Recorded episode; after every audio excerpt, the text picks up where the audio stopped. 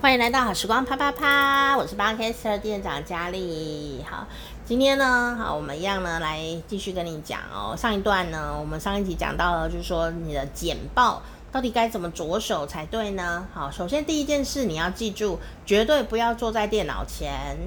好，做简报的第一件事，绝对不是坐在电脑前做简报，也不是去做一个 PowerPoint 的档案，做简报。是一个说服的准备，好，所以你必须要先搞清楚你要讲什么，所以讲者要讲什么，然后再去做你的简报。所以你不要听到说哦要做简报就赶快做 PowerPoint，不是这样子的哦。那上一集有介绍一个方法，因为呢，啊，如果你搭配了最有呃力量的说服力的，呃，让你讲起来还好。整个流程更聪明的，别人更会买单的，呃，更印象深刻的，啊，让你一秒钟变身的这样的一个呃沟通方式，就是这个 B to B 的简报的沟通方式哦。呃，如果你要用这样的一个逻辑的话呢，呃，当然啦，啊，就更是要注意哈，你的呃思虑怎么来架构。那我们上一集的最后面呢，就讲到你可以利用这个便利贴啊。那你如果没有便利贴也没关系，你就是写在纸片上面，或甚至你有白板，你写在白板上面都 OK 啊。呃，就跟写小说一样哦。写小说有一个很重要的事情哦，就是。千万不要按照剧情的铺陈来写小说，你永远写不完。你应该要怎么办呢？就跟做简报一样哦。你的脑袋里面啊，关于这个主题，好，比方说这个主题可能是说，呃，我们要介绍一本好书啊，老师说作业要说要介绍一本好书，然后要做一个简报来跟大家报告。所以重点其实是你的口语的报告，而不是那个电脑的 PowerPoint 档案。好，所以你怎么报告才是重点，对吧？好，呃，简报只是你的视觉辅助而已哦。好，那所以呢，假设你的题目叫做要介绍一本好书，那脑袋里你会先蹦出什么东西来呢？你可能就会蹦出，哎呦，我要介绍哪一本书啊？那你就可以先把它记录下来。好，那后来呢，你可能就想，哎。那这本书呃有什么爆点可以讲呢？因为毕竟可能在比赛啊，或者是有成绩啊什么，你如果有在在意的话，那你当然还是会先把它写下来。好，那决定好，诶，我有五本书可以考虑，那我决定好是哪一本书了以后呢，啊，或小组讨论决定要哪一本书，啊，那就把那本书继续深化。好，关于这本书啊，我们会想到什么呢？啊，你就先不管，你就先把它写下来。好，写写写，好，写下来，用手写，写下来，写下来以后呢，再把它用这个呃说服型简报的方法，把结论排出来，用那个便利贴很好排嘛，或者是你用白板也可以啦，哈，哎，简报的第一要件，先把这个结论啊排出来。然后呢，再把你的内容第一点、第二点、第三点的说明给排上去。然后最后呢，呃，再一次再一次的提醒结论，还有那个 action 的呼吁的行动，好，然后把它排上去。这样你的那个整个语言表达的逻辑呢，就建构起来了。这个时候你再去想，我需要哪些视觉上的辅助，然后再去做你的电脑的 PowerPoint 的。呃，这个电脑档案，好，这个流程呢，不管是在学校做作业，还是在外面工作，哦，商业的行为，哦，这样的逻辑都是让你事半功倍最好的一个方法，啊，最好的一个方法。啊，当然呢，做简报有各种方法，演讲的方法也有千奇，呃，这个这个一千种、一百万种哦。可是呢，如果你是一个入门者，我超级推荐你可以用 B to B 的这个说服型简报的方法来做你的功课，来做你的比赛，来做你的商业简报。但是呢，如果你遇到啊那种有的老板啊，他还活在过去，就是哎呀，那个这个简报就是要很厚啊，字要很多啊，这样子，老板我该怎么应付他呢？事实上呢，你还是可以按照我的方法来做你的简报，但是你另外附一份说明文件的，比方说 paper 的纸本的档案，或者是一个 Word 的档案，啊，或者一个 Excel 的表单，好，另外付给他。好，如果是面对面的话，你就印出来给他，这不会影响你的简报，他只会觉得，哎，我有这样，你还有多一份用心，这样子哈，会比你把那个文字啊都塞在那个简报里面好很多。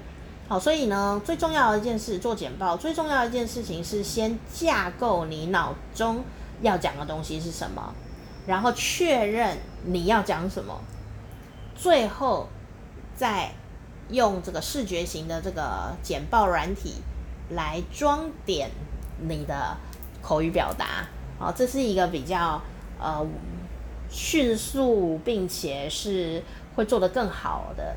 有说服力的一个简报方法，嗯，然后再来一个重点，就是说，不要为了明天要上台简报或远距做简报，前一天你还熬夜做你的 PowerPoint，绝对是尽量不要做这件事情。为什么呢？有人为了要让你的这个电脑档啊更加完美哦，反而去牺牲了你身体的反应力，因为啊。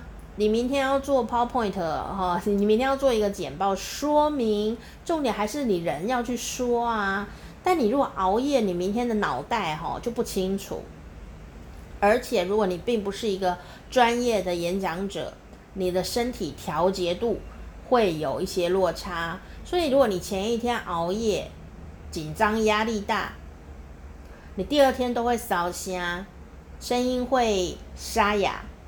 啊、因为你不知道怎么调整你的身体状态，哦，所以呃，他就会直接很诚实的呃来呈现他疲累的状态。因此，你隔天呢、如果你熬夜做你的电脑档，或熬夜在那边练习，你第二天的状况都不见得会很好。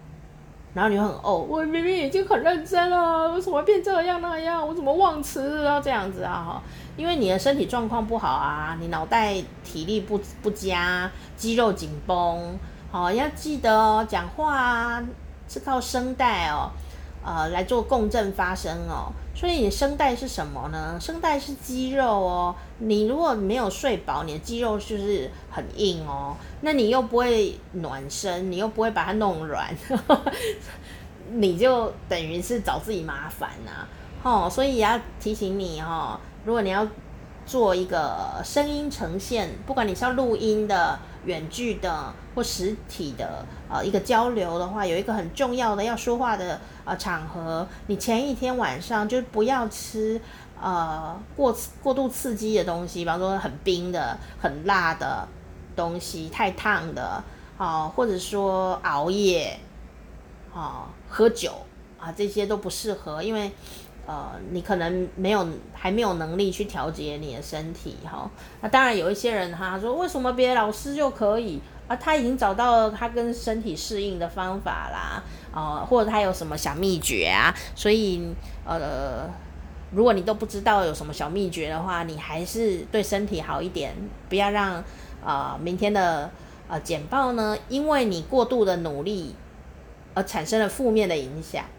这样就有点可惜，所以要提醒你哦，特别是如果你是要录音的人，好像录一个 podcast 啊，录音啊，要比赛啊什么的，你真的要先把你的身体的状况哈维持好，然后保持在一个肌肉很轻松的状态。你说老师，我还是很紧张啊，人紧张没有关系，但肌肉要轻松温暖，特别是肩膀、喉咙的地方，绝对是要保持温暖。